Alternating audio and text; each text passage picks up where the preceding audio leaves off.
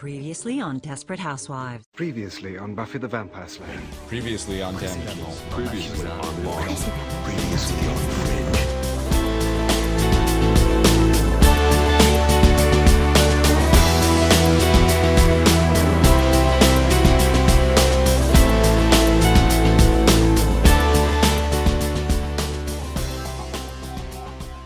Donc, on reprend sur, euh, sur, euh, sur Nicaras, sous-titré Une histoire du rire en France.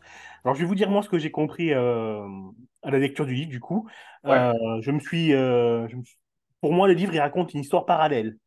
Une histoire parallèle qui se fait à côté de ce que j'appelle peut-être la mémoire collective, la mémoire culturelle collective.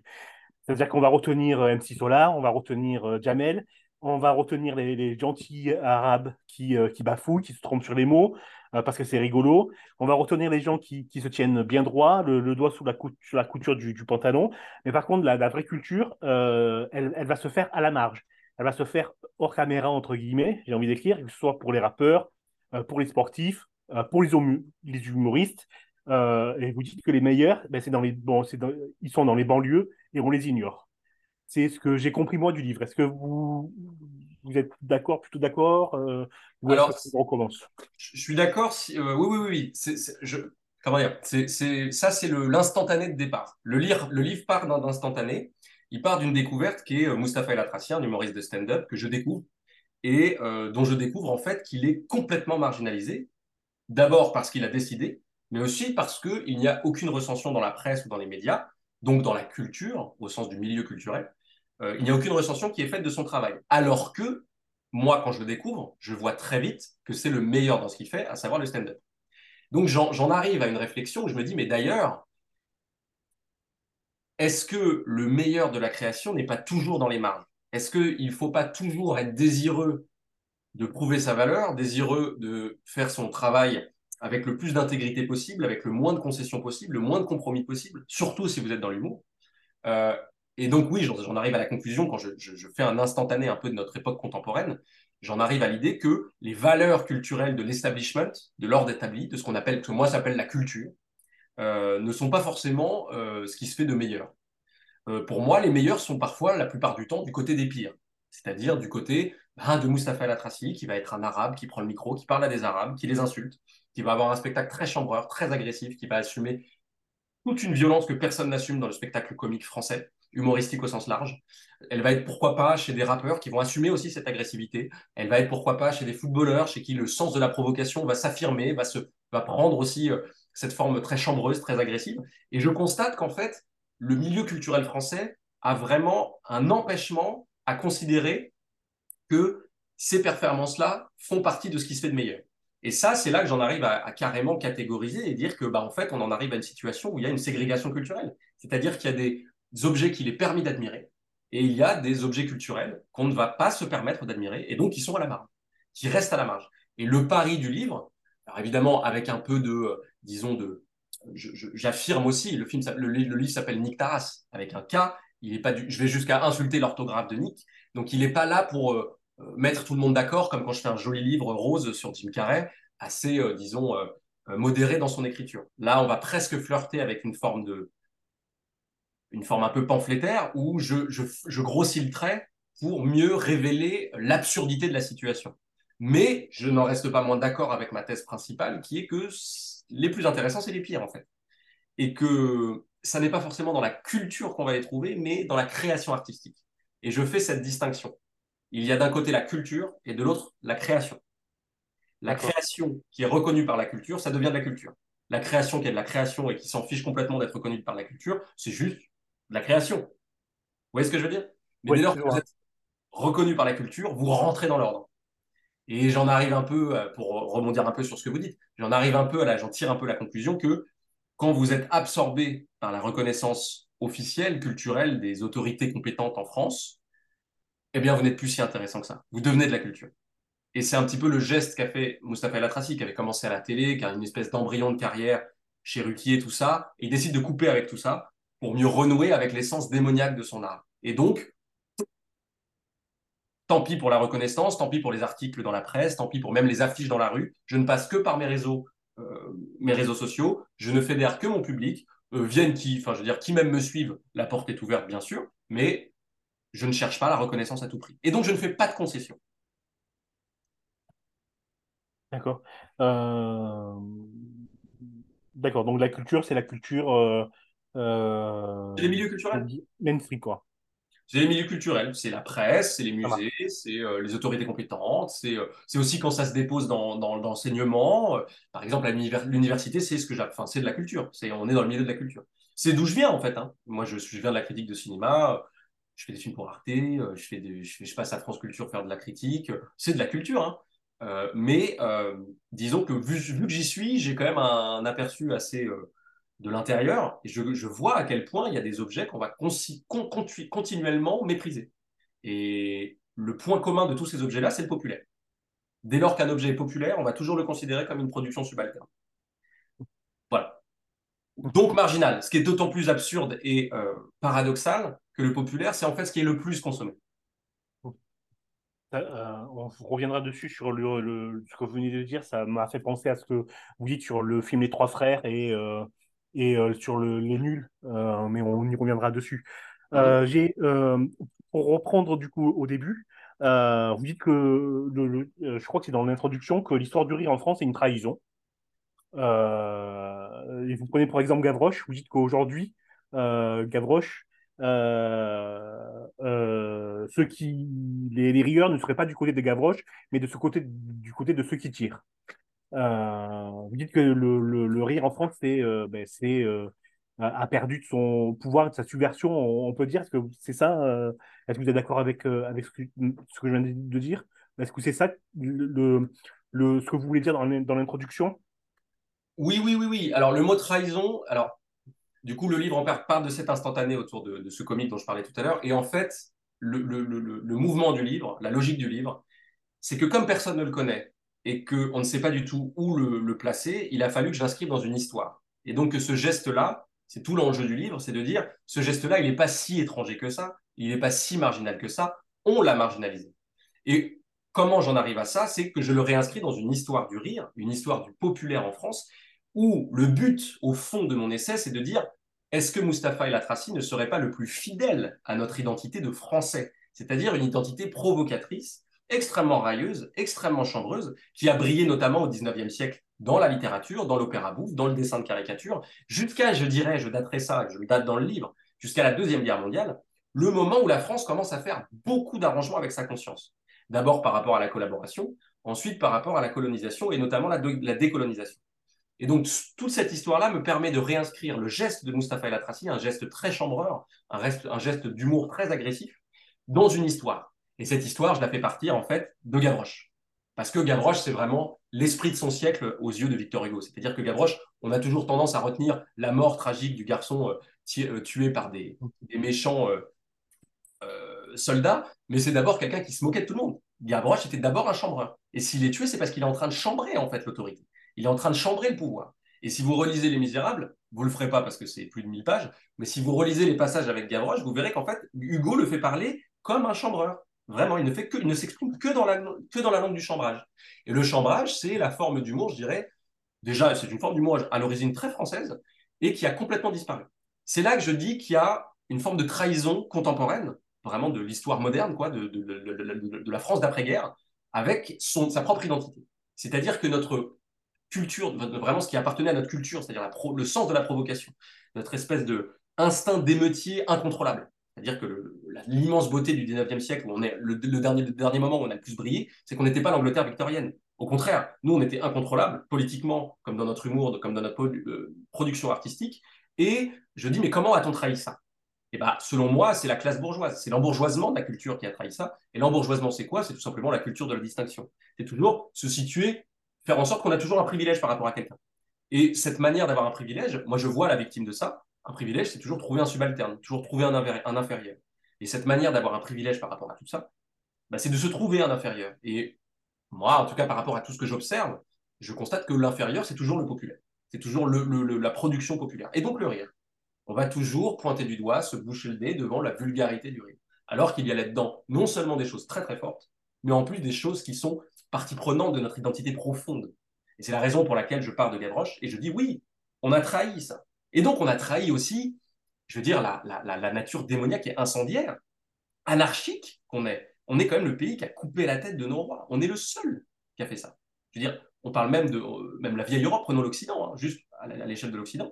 Beaucoup ont gardé leur roi, même aujourd'hui, des monarchies complètement artificielles euh, d'apparat. Je veux dire, on est ce peuple-là, faut jamais l'oublier. Et donc, ça se traduit forcément aussi par une forme d'humour très agressive. Et ça, on l'a perdu. On a même appris à le détester. C'est là que je dis qu'il y a une forme de trahison. Et donc, je fais de la situation de Mustapha El Atrassi le meilleur dans un art, le stand-up, qui aujourd'hui a pignon sur rue et dont personne ne parle. Personne ne parle d'Elatrassi. On va vous faire des interviews de tout le monde, de Blanche Gardin, de Thomas Gigel, de Edgar de qui vous voulez, mais jamais d'Elatrassi, alors que c'est le meilleur. pour moi, il y, a, une vraie. Enfin, je veux dire, on récolte les fruits de cette trahison-là. Et d'ailleurs, je je le constate, quand j'écris ce livre, ce qui est très drôle, c'est que j'ai eu une, presse sympa, j'ai eu une bonne presse, mais tout le monde ne demande que des interviews. Parce que tout le monde n'ose pas parler d'Elatrassi. Parce que ça touche à des sujets qui sont sensibles, qui sont délicats, mais sensible et délicat, ça ne veut pas dire que c'est interdit d'en parler. Ça ne veut pas dire que c'est interdit de dire là-dedans, ça coexiste avec énormément de force. Vous voyez ce que je veux dire? Oui, je vois. Et donc, on me demande de parler. Exactement comme, ce qu'on est en train de faire. Moi, je n'ai fait que des interviews. Parce qu'on se dit, ah, c'est fort, il c'est fort ce qu'il dit, mais on n'ose pas s'approprier totalement ce qu'il est en train de dire. Vous voyez ce que je veux dire? Donc là, j'y lis un malaise quand même. Il y a un truc. Il y a un truc de, ah, si lui, il peut en parler, ça nous va, parce que c'est intéressant ce qu'il dit. Mais nous, on ne ferait pas un article non plus totalement sur ce qu'il a écrit parce que c'est chaud, c'est sensible. Vous voyez ce que je veux dire?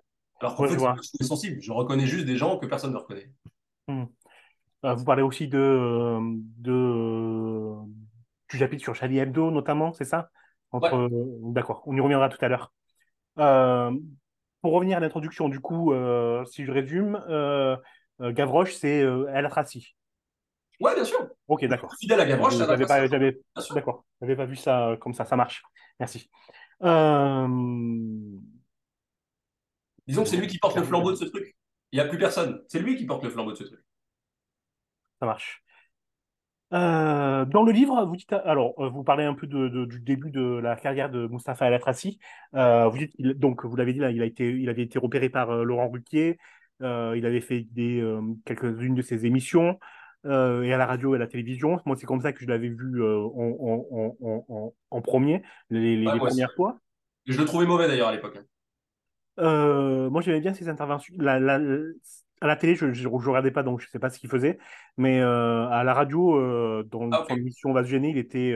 Enfin, moi, il me, il me faisait assez, assez rire, mais bon, c'était de la radio, quoi. par contre, j'avais jamais vu ces spectacles. Le premier spectacle que j'ai vu, euh, je, je, j'ai pas, je c'était un spectacle qu'il avait mis sur YouTube. Euh, alors j'ai su en lisant votre livre que le livre, que le, son spectacle s'appelait gratuit. Et c'est là où il est, parce que vous, vous le citez justement, c'est là où il insulte euh, de Grosquet, un de ses, un de ses spectateurs. C'est le, le, premier. Je me souviens que il commence comme ça le spectacle. Ouais, je me souviens, je me suis dit putain, mais qu'est-ce qu'il fait là? Qu'est-ce qu'il est en train de faire?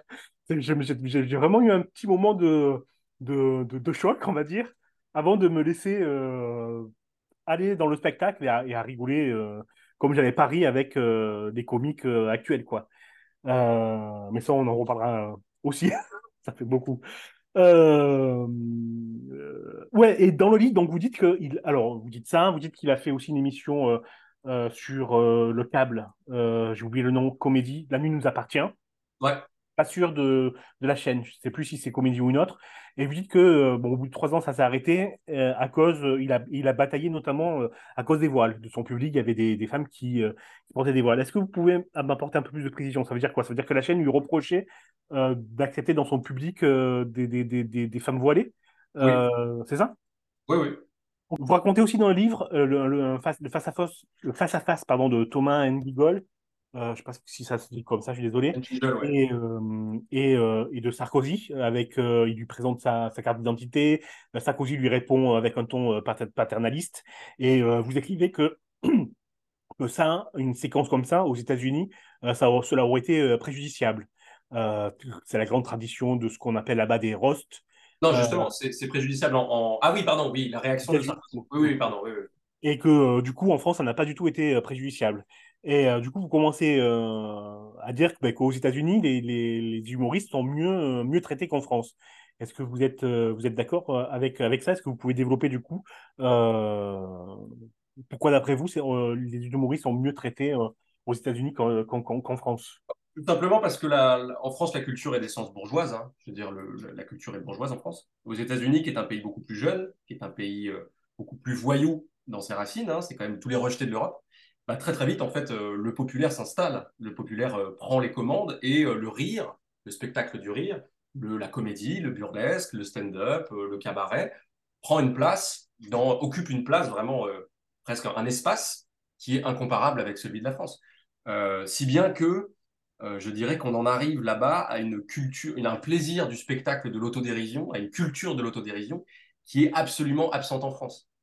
Euh, ça, c'est aussi un des grands points du livre, c'est de montrer à quel point l'embourgeoisement, ce que j'appelle l'embourgeoisement de la société, l'embourgeoisement euh, du rapport aux objets culturels, c'est, il faut bien comprendre que en France, il y a une espèce de crainte d'être attaqué, une crainte d'être pointé du doigt, une, crainte d'être moqué en fait.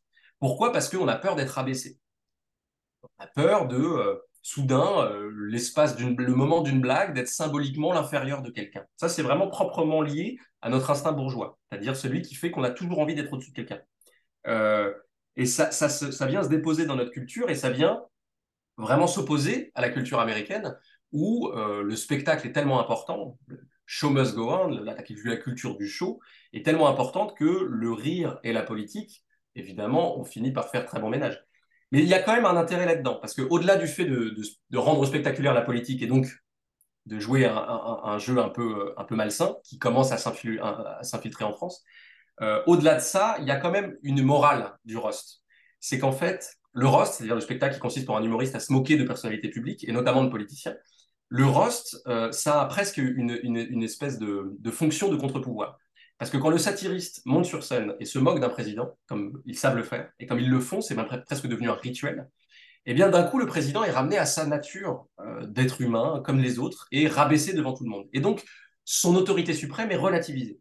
Et c'est quelque chose de très scruté aux États-Unis. Quelqu'un qui sait un président, c'est-à-dire un homme de pouvoir, c'est-à-dire celui, qui est le, plus supérieur de tous les supérieurs, quelqu'un qui sait l'espace d'un spectacle, relativiser euh, ce pouvoir, faire preuve de recul, faire preuve de mansuétude, faire preuve tout simplement de maturité émotionnelle, eh bien, ça va être bien vu de la part du, public américain. Nous nous n'avons pas élu n'importe qui derrière le bouton rouge du bouton nucléaire. Nous avons élu quelqu'un qui est capable de prendre une vanne. En France, c'est tout l'inverse. En France, le spectacle est très très mal perçu. Je veux dire, j'en veux pour preuve encore euh, tout dernièrement, euh, par exemple l'affaire Guillaume Meurice, euh, là sur une, le, sur Netanyahou. Immédiatement, dès lors qu'il y a un peu d'émotion, dès lors que ça frémit, vent debout, les autorités compétentes, donc Adèle Van Dries, la, la présidente de Radio France, va dire on se, on se désolidarise de cette blague, elle n'a pas lieu d'être, tout ça, alors que et on en appelle à la raison. On dit oui, elle n'est pas raisonnable, elle va trop loin, mais c'est le, travail de l'humoriste d'aller trop loin.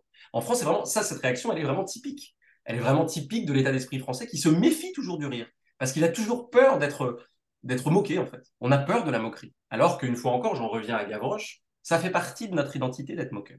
On est des moqueurs. Si vous allez, euh, je veux dire, euh, je veux dire même euh, pourquoi les gens se réunissent dans des stades pour voir des petits ponts, c'est parce que c'est jouissif de voir quelqu'un humilié. Ça, une fois encore, symboliquement, pas de. Je parle pas d'une humiliation de violence physique. Évidemment, c'est pour éviter cette violence-là qu'on fait des- du, du- du spectacle symbolique. Mais le foot, le dribble, l'humour, le chambrage fait partie de notre culture. L'ignorer, c'est se couper euh, d'une partie de ce qu'on est et ça aura probablement des conséquences. euh, Bah, ça a des conséquences. C'est la faiblesse de la scène humoristique. C'est un peu ce que je.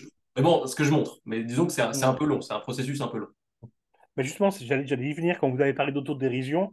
Euh, j'a- j'allais vous demander est-ce que l'autodérision elle est, elle, elle est présente euh, chez stand-uppers. On a, euh, euh, j'ai oublié son nom, je suis désolé.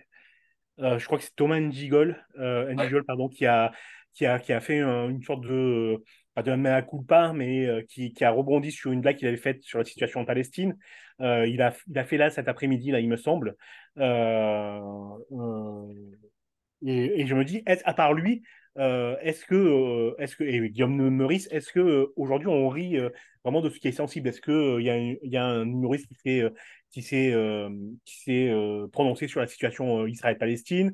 À part les humoristes, comme Dieudonné, euh, qui sont pas vraiment humoristes, qui sont plus des, des, des agitateurs politiques, quoi. Agitateurs politiques, oui. Est-ce que ça, ça montre la faiblesse de, de, de l'humour en France, du coup? Cette, euh, cette, ce, ce côté frileux? Alors, la, frileux, euh, la peur, la- quoi, plutôt. si, si, ouais, ouais, non, non, mais la, la frilosité euh, de notre humour n'avait pas du tout attendu le climat très, très sensible en ce moment autour du conflit israélo-Hamas. Mais oui, bien sûr que c'est symptomatique. C'est-à-dire que le, le- le- le rôle du rire, c'est d'aller là où personne n'oserait aller. C'est d'être hors la loi à notre place. De dire ce que personne n'oserait faire. De dire ce que personne n'oserait dire, de faire ce que personne n'oserait faire. Donc, en fait, si vous voulez, c'est une merveille, une situation aussi sensible qu'aujourd'hui, c'est une merveilleuse façon de montrer à quel point le rire est utile. D'abord en tant que contre-pouvoir, et ensuite pour nous libérer de euh, tensions. C'est-à-dire que rire des choses qui créent des tensions chez nous, des tensions d'émotion, bah, c'est nous en libérer. C'est ça, c'est la fonction du rire. Ça, dé- ça dégage des tensions. Euh, ça pourrait nous faire du bien, déjà. Un, humour de qualité pourrait, dans par les temps qui courent, nous faire beaucoup de bien. Il n'est pas là. Je trouve qu'effectivement, il marche sur des œufs. Euh, après, il y a une dimension de contre-pouvoir qui est très intéressante. C'est que le rire va tout de suite tourner en ridicule le sérieux des autres. Le but du rire, c'est la démolition du sérieux des autres. Donc le sérieux des émotions, des positionnements politiques, le sérieux de rappel à l'ordre, le sérieux aussi de la raison. Le rire n'a rien à faire avec le raisonnable. C'est pas son endroit. Au contraire, c'est d'exprimer de manière démoniaque tout ce que les autres, tout ce que la raison n'oserait pas faire. C'est d'inventer entre le couple passion-raison une troisième voie qui serait celle de la dérision. Et ça fait beaucoup de bien.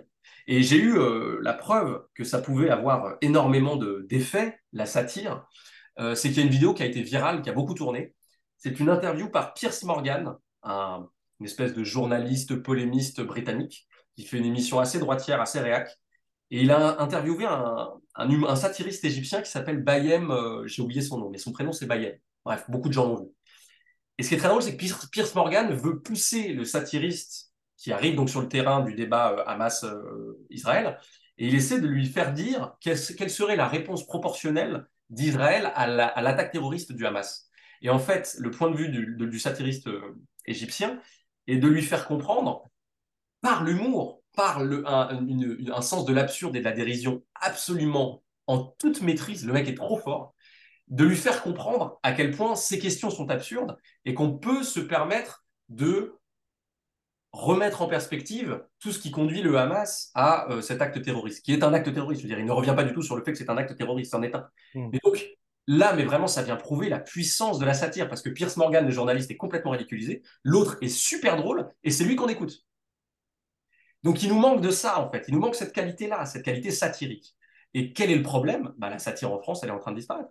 Elle est complètement en train de reculer. Les guignols qui assuraient le service minimum de satire quotidien ont été supprimés par Bolloré. Derrière, sur une chaîne publique en clair, je vous mets au défi là tout de suite de me donner un équivalent des guignols depuis que ça a été supprimé. Bah, c'est clair qu'il y a, a, a plus personne. Et justement, vous parlez des Guignols lors de la, la Seconde Guerre en Irak, où ils avaient été, euh, euh, j'allais dire très bien, quoi. C'était très drôle ce qu'ils faisaient euh, sur. C'est euh, super. 2001, euh, 2001. ouais. Moi, je me souviens très bien. Je regardais plus Jadas et après, je regardais les guignols. Mm. Parmi Spizdikounas et tout. C'était génial. C'était un grand moment de décomplexation par le rire. Mm. Et ce moment, ce truc-là n'existe plus. C'est-à-dire qu'on flippait en regardant euh, 2001 et puis on rigolait en regardant les guignols. Mm. Si vous ne faites que flipper, à quel moment vous décoincez les tensions? On en arrive à des situations de surenchère comme aujourd'hui, où on est dans des impasses, même dans le débat public. Il y a des telles récupérations politiciennes qu'on n'arrive même plus à relativiser. Et ça, si vous faites disparaître la satire, vous faites disparaître ce rôle d'équilibrage de la dérision et aussi parfois ce contre-pouvoir que représente euh, le satiriste. Il n'existe plus en France. Pour vous dire, je veux dire, les guignols n'ont pas été remplacés. Guillaume Meurice fait une blague un peu salée. Bon, elle n'est pas ouf, sa blague. Mais c'est pas non plus, ça méritait pas vent debout, euh, une déclaration euh, de Radio France. Euh, et déjà, n'oublions pas que l'émission de Guillaume Meurice, qui est euh, assurée par Charlène Van Ecker, elle a été cornerisée. hein. Pendant des années, c'était euh, une quotidienne, si je dis pas de bêtises. C'est devenu une émission le dimanche soir. Cornerisation totale de la satire. Et sous couvert de non, mais ça avait moins de 10 tout ça. Je crois que c'était même pas vrai. On a oui, une c'était- volonté, c'était faux, oui. ouais, il y a une volonté de ne pas avoir affaire à cette substance sensible qu'est la moquerie, la satire et le rire. Et donc, le recul satirique crée un, un appauvrissement euh, de euh, forcément du rire, bien sûr, mais aussi de la vie politique, je trouve, enfin, du, du débat public. Euh, on ne s'autorise plus du tout à aller à relativiser certaines choses. On est dans le pur, la domination des émotions montées en épingle. Moi, j'ai l'impression que ce qu'on veut euh, maintenant, ce qu'on voit, c'est de l'humour euh, et de, du, du subversif euh, Canada Dry, quoi. De, de l'humour qui n'en est pas, du subversif qui n'en est pas, que, que tout soit, bien peigné. De l'humour de distraction. ouais, voilà, c'est ça. De l'humour qui se tient droit, qui nous fait sourire, mais qui ne risque pas de nous tourner en ridicule. Euh, exactement, ouais. J'avais vraiment cette, cette impression. Euh, on revient au, au- au livre, vous faites, euh, vous mettez beaucoup en parallèle, donc encore une fois les États-Unis euh, et la France, mais que ce soit dans, euh, dans, dans, dans l'humour ou dans, dans, dans, le sport ou le cinéma. Par exemple, vous, vous, euh, vous comparez euh, la carrière de Mohamed Ali euh, et de Zinedine euh, Zidane, Zinedine Zidane, pardon. Euh, vous dites qu'on pardonne à l'un, donc on pardonne à, à Mohamed Ali euh, son côté un peu euh, arrogant, euh, excessif, euh, son, son, ce que vous appelez le trash talk. Alors, je suis pas très fort en anglais, je suis Le désolé. trash talk, ouais. Merci. Euh, on, le, pa- on lui pardonne à lui euh, bah, parce que c'est un génie et, euh, et on va chercher des noises à, à, à Zidane, à Zidane, pardon, à Benzema. et on va plutôt Ouais, Benzema? et on va plutôt aller voir Giroud, le gentil Giroud, etc. Tout ça, ça fait partie de ce que vous avez dit là au début de l'embourgeoisement, de de la culture. C'est ça? C'est, c'est, alors, là, pour le coup, le, le, le sport, j'en fais vraiment un, un exemple parmi d'autres. Il y a le rap aussi, il y a le traitement du rap, par exemple, par exemple dans les victoires de la musique, qui sont vraiment symptomatiques d'une, d'un délit de sale gueule, en fait, hein, qui est, pour la Et- culture des banlieues. Ouais. Et, On parle euh, de SCH, hein, c'est bien ça? Ouais, ouais, de SCH, enfin de, surtout de tous ceux qui n'ont jamais été récompensés, alors qu'en fait, qu'est-ce qui domine la musique populaire, qu'est-ce qui a remplacé le rock depuis 25 ans, c'est le rap. Bref. Mais euh, non, l'intérêt euh, de, prendre Mohamed Ali et de le comparer au traitement de nos artistes en France, de nos, pardon, moi-même je fatigue, au traitement de nos sportifs en France, c'est de montrer qu'en fait, Mohamed Ali, en dépit de son trash talk, c'est-à-dire de cet art de chambrer l'adversaire, euh, en dépit de son agressivité verbale, et même de son arrogance, on l'adorait. Et même on a fini par l'adorer pour ça. Alors, bien sûr, au début, il y avait des résistances, parce qu'on parle quand même d'un noir dans les années 60, une société qui n'a pas du tout encore surmonté la ségrégation d'abord, et puis qui n'a pas encore... Les luttes pour les droits euh, sociaux n'ont pas encore abouti. Donc c'est extrêmement provocateur. Mais euh, on a fini par l'aimer, Mohamed Ali. Et même l'Amérique considère que c'est le plus grand sportif du XXe siècle. Et je compare l'Amérique à la France. Parce qu'en fait, ce qu'on aime en Zidane, c'est évidemment pas le coup de boule. Alors que moi, c'est le coup de boule que j'aime chez Zidane.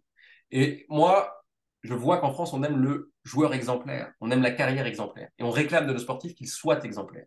Et ça entre, ça s'inscrit dans cette très grande frilosité par rapport à l'expression même des gens des marges, des banlieues. Parce que bien sûr que si un footballeur s'exprime et qu'il a un peu de bagou, ça va prendre le sens du chambrage, ça va prendre la forme du chambrage. Et bien sûr que le sport, en tant que mise à l'épreuve d'un adversaire et d'un rival, est très très proche du chambrage et du trash talk on est dans des dispositifs de duel en fait. Le sport, le trash talk, le rap, le chambrage, le stand-up, on est dans des mises à l'épreuve, on est dans du duel. Et qu'est-ce qui nous fait peur là-dedans en France? Eh bien, c'est qu'à un moment, la mise à l'épreuve, elle se retourne contre la France et qu'elle se retourne contre ce que la France ne veut pas affronter. La bourgeoisie de sa société, le très grand conservatisme de sa culture, sont ridicules. Et là, c'est là que je compare à la culture américaine, et notamment l'autodérision, et notamment le plaisir des chambreurs, et notamment le plaisir du populaire. Si on reconnaît Mohamed Ali en France, je réclame qu'on puisse dire allez, il est temps de laisser euh, des Zlatan Ibrahimovic dire des trucs, euh, des énormités, qu'on admire Ibrahimovic pour ça, qu'on l'admire aussi pour ça.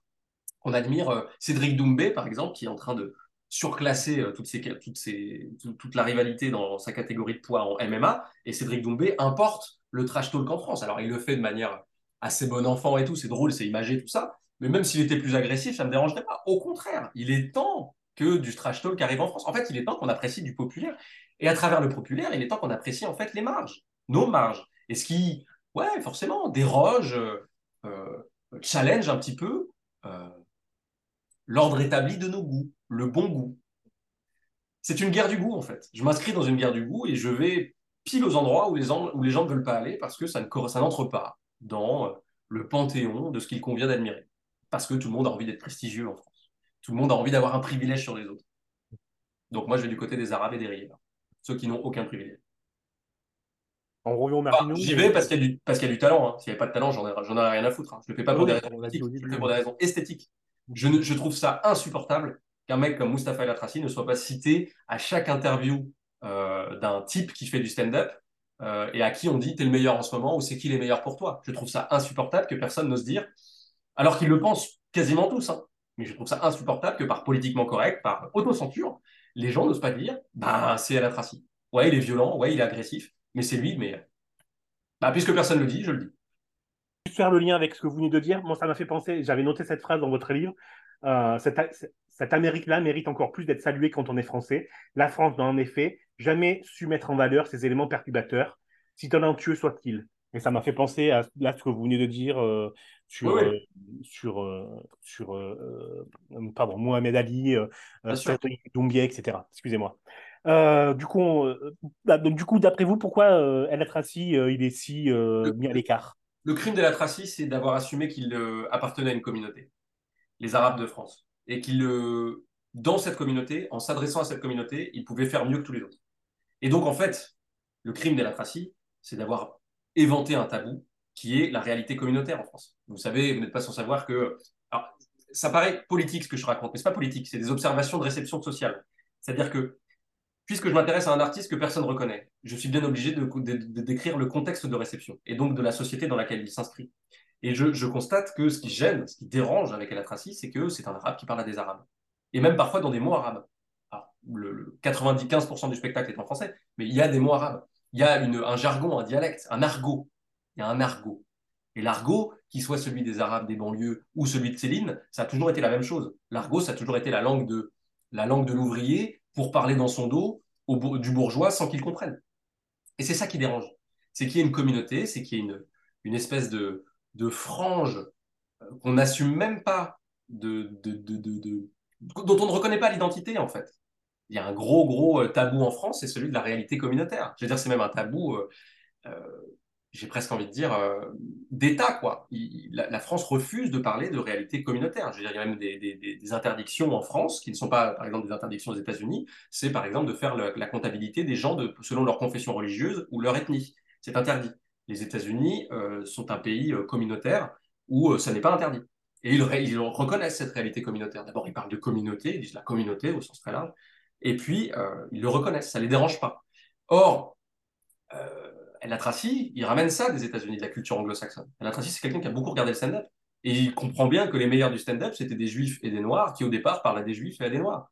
Et euh, c'est pour ça qu'ils étaient forts. C'est qu'ils parlaient à des juifs et des noirs, des blancs, c'est-à-dire de la société, euh, du centre, en fait, du centre de la société, et qu'ils s'en moquaient. Et que c'était légitime, en fait. Cette haine-là, elle était légitime. Elle était drôle, et même qu'elle soulageait, en quelque sorte. Si bien que des blancs ont vu tellement de force là-dedans qu'ils ont fini par regarder les artistes noirs, les Richard Pryor, les Bill Cosby, puis plus tard les Dave Chappelle, les Chris Rock, tout ça. Il y a eu, je veux dire, c'est des mecs qui n'ont jamais rien cessé, n'ont jamais rien changé de leur programme. Ils n'ont pas cherché, pas cherché à fédérer tout le monde, ils n'ont pas cherché à plaire. Ils ont continué de faire ce qu'ils faisaient avec l'agressivité qu'il y avait dedans. Sauf qu'il y a des blancs qui étaient suffisamment fins et intelligents pour comprendre que même s'ils s'en prendraient une, c'était de la qualité, en fait. Donc El Atrassi, c'est ça son crime. C'est d'assumer la réalité communautaire de la France. Euh, et moi, je n'y veux pas un crime. Je vois juste une évolution euh, de société. Et le crime, c'est de ne pas le reconnaître, en fait. Parce que ne pas, faire tabou de quelque chose, c'est forcément s'inventer des ennuis pour l'avenir, Bah, même pour le présent. Et euh, la deuxième question, c'était euh, Deuxième Charlie. question, c'est euh, sur Charlie Hebdo. Vous dites que, que Charlie Hebdo, c'est, c'est, ça montre l'hypocrisie, que certains ont vu une foule blanche, dans, que certains ont vu dans la foule pâle, blanche, une preuve de l'antisémitisme des Arabes, alors que c'était juste de l'attention. Euh, vous dites qu'aux USA, de toute façon, on n'a pas publié euh, les, les, cali- les caricatures parce que ça ne servait à rien, parce que là-bas, la, là-bas, la satire est encouragée, elle est applaudie, elle est appréciée, chose qu'elle n'est pas en, en France, donc ça a créé des problèmes et que euh, ici en France, le Je suis Charlie, euh, c'était plus une leçon de, de- des Blancs à ces métèques. Et du coup, j'ai une impression que vous, que, que vous dites que Je suis Charlie et euh, le traitement qui est fait, euh, qui est réservé à Moustapha El Atrassi, ça montre juste que euh, la France est raciste. Il n'y a pas de, il a pas de et basta quoi. La France est raciste. Est-ce que vous êtes d'accord ou est-ce qu'il y a des nuances ou est-ce que j'ai rien compris du tout? Et Non, c'est- si, si, si. Bah, le, le- le- le racisme de la France, c'est pas l'invention du livre, hein, c'est plutôt un constat euh, que le livre euh, re- euh, redécrit sous des, sous des angles qui n'avaient, enfin, des angles originaux. Mais pourquoi je parle de, de- de- de- des attentats de Charlie Hebdo? En fait, je parle de la réception dans les banlieues, par les banlieues, des attentats de Charlie Hebdo. Et notamment du petit murmure de reproches qui leur avait été adressé au moment de toutes ces euh, manifestations euh, suite aux attentats du 15 janvier, euh, du 13 janvier, pardon, non, du 15 janvier, où on avait reproché aux banlieues de ne pas faire corps avec l'émotion nationale. Et ce que je dis dans, cet article, dans ce passage de mon livre, dans ce chapitre, ce que je dis, c'est que les banlieues se sont abstenues, en fait. Elles se sont abstenues de s'exprimer parce qu'elles ont été blessées de longue date par l'attitude de Charlie Hebdo. Et ce que je dis à travers ça, c'est pas certainement pas un appel à censurer Charlie Hebdo, loin de là. Je suis pour ce que, tout, ce, que fait Charlie Hebdo. Mais je, je rappelle aussi à quel point le petit jeu de Charlie Hebdo avait commencé à tourner vinaigre et devenir sacrément partisan. Je veux dire, c'est une chose de se moquer euh, de la bêtise d'un autre, c'en est une autre de se moquer d'une bêtise qui n'aura pas euh, le droit de réponse. Or, quand on se moque de l'Église, quand on se moque de la bourgeoisie, quand on se moque d'un représentant politique, on se on se moque d'un puissant, en fait. On se moque d'un dominant. Et c'est le rôle de la satire, d'aller relativiser et rabaisser un dominant. C'est une espèce de contre-pouvoir. D'un coup, on le rend inférieur parce qu'on s'est moqué de lui. Mais quand vous vous moquez de quelqu'un qui n'a pas voix au chapitre, quand vous vous moquez d'une communauté qui n'a jamais le droit de réponse, parce qu'en fait, elle n'a aucune, aucune reconnaissance. Elle n'a pas voix au chapitre, elle n'a pas de représentant à la télé, elle n'a pas de représentant dans la société, il n'a pas de voix au chapitre. Je veux dire, vous connaissez beaucoup, vous, des représentants politiques à l'Assemblée qui sont issus des banlieues? Il n'y en a pas énormément. Ou s'il y en a, c'est plus du tout des gens de banlieue. C'est juste, euh, entre guillemets, le bon arabe, quoi. Et c'est même très rare.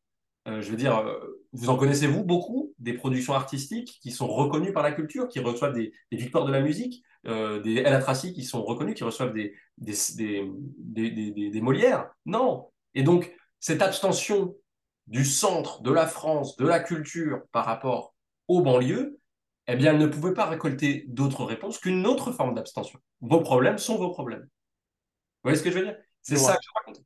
Et c'est une double hypocrisie. Parce que il y a l'hypocrisie de reprocher aux banlieues de ne pas avoir été assez solidaires. Et il y a l'hypocrisie du je suis Charlie. Et ça, j'en parle aussi. Bien sûr que non, la France n'est pas Charlie. La France n'était pas du tout Charlie. La France ne lisait pas Charlie. Et la France, on vient de le voir encore avec Guillaume Meurice, dès qu'il y a une blague un peu olé olé ou limite, les gens ont envie de se choquer. Et donc, on ne va jamais faire l'effort de comprendre le rôle de l'humour, qui est précisément de choquer, qui est d'offenser, qui est d'aller là où personne n'irait, qui est de aller trop loin. C'est ça le rôle de l'humour. Aller essayer tout constamment de repousser les limites de, euh, de l'acceptable, de l'exemplaire. C'est être démoniaque là où tout le monde prétend être un ange. Et je suis Charlie, je suis désolé, hein, mais quand vous dites je suis Charlie et que vous laissez les guignols disparaître sans qu'il y ait aucune enquête de fond par rapport à ça, qu'il n'y ait aucun, aucune enquête dans les grands journaux, mais même les journaux euh, alertes comme Libé, comme le Mediapart, je veux dire, le, sujet du rire et son contre-pouvoir et son utilité sociale, la satire, son recul, personne ne la, ne la commente. Donc arrêtez pas, ne me rendissez pas un panneau je suis Charlie. Vous défendiez pas le rire de Charlie, vous défendiez votre émotion. Vous avez été ému de ce qui s'est passé. C'est bien normal. C'était de la barbarie. C'est bien normal d'être choqué. Mais ne brandissez pas un panneau je suis Charlie, parce que là, ça devient hypocrite. C'est pour ça que j'écrivais sur cette partie-là. Si la France était vraiment Charlie, tout le monde dirait qu'Alatraci est le meilleur. Si la France était vraiment Charlie, tout le monde dirait c'est pas normal qu'il n'y ait pas les guignols. Ok, merci. Bien, merci. Euh, J'ai une dernière question, si vous voulez, sinon on arrête sur ça. Euh, ça fait. Euh... Alors, ma dernière question, c'est vous parlez. Alors, là, on, on, on, a vraiment espéré le livre. Hein. C'est pour ça que je, le, je conseille vraiment le, le, le livre à nos auditeurs. Euh, on, vous parlez aussi des nuls, de Quentin Dupieux, euh, vous, parlez, euh, vous parlez du sport, vous parlez de rap, on l'a on à peine évoqué. Vous parlez notamment du, de, de, de, cinéma, notamment avec le film des Inconnus, les Trois Frères, et les Mhm. films Bakri Jaoui. Mhm. Et, euh, alors, je résume. moi, j'ai lu, j'ai cru lire dans votre livre bah, que vous dites que c'est un crachat que de la vieille France qu'elle nous adresse. Euh, c'est la, la France qui ne partage pas, qui garde ses privilèges. Euh, Est-ce que vous, Mhm. êtes, vous me confirmez? Oui, oui, bah, je, je fais un focus sur les années 90 parce que ça a quand même été un grand moment de la comédie en France, notamment pour les visiteurs et pour les trois frères. Pour les inconnus, qui sont selon moi euh, les derniers plus grands du rire à la française, qui est un rire et qui hérite non pas du stand-up, qui est une tradition anglo-saxonne, mais qui hérite en fait du café-théâtre. Et vous savez, des personnages, c'est-à-dire des sketchs. Nous, notre, notre art, c'était le sketch.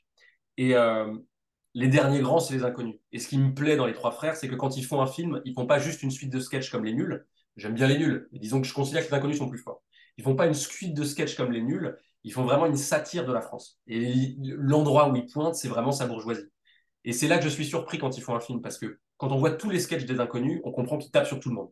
Les pauvres comme les riches, comme la classe moyenne, comme les politicards, comme les, les, les voyous, les banlieues, ils tapent sur tout le monde. Et on se dit, mais s'ils font un film, qu'est-ce qu'ils vont finir par raconter? En fait, il faut une satire sociale qui est particulièrement drôle et qui est particulièrement touchante.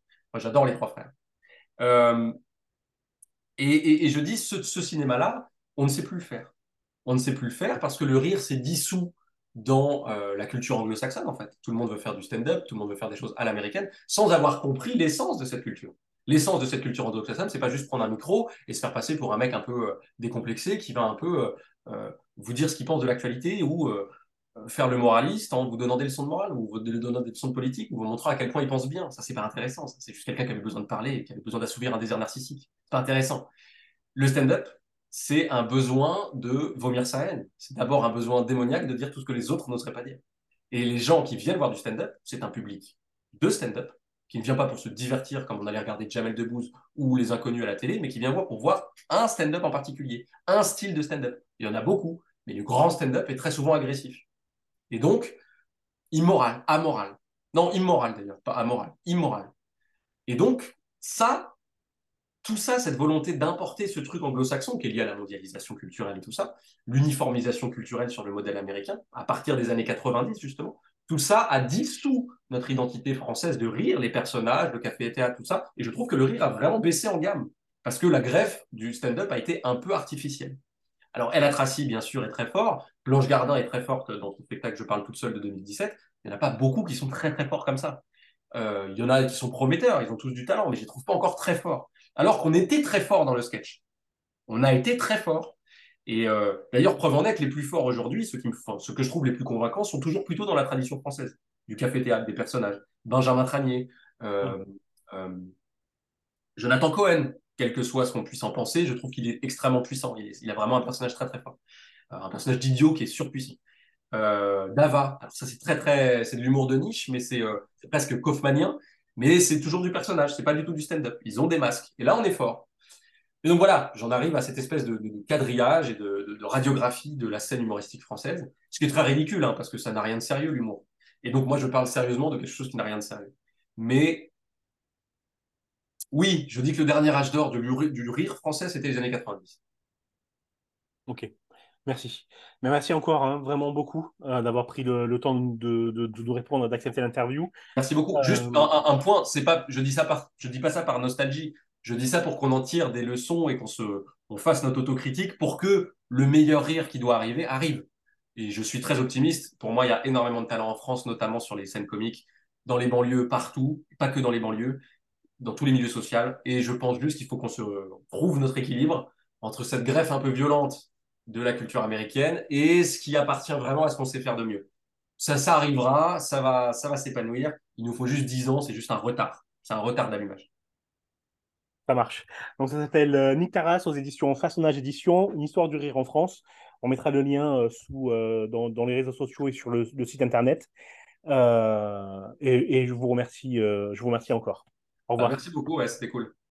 Previously on Desperate Housewives. Previously on Buffy the Vampire Slayer. Previously on Damage. Previously on Lost. Previously on Fringe.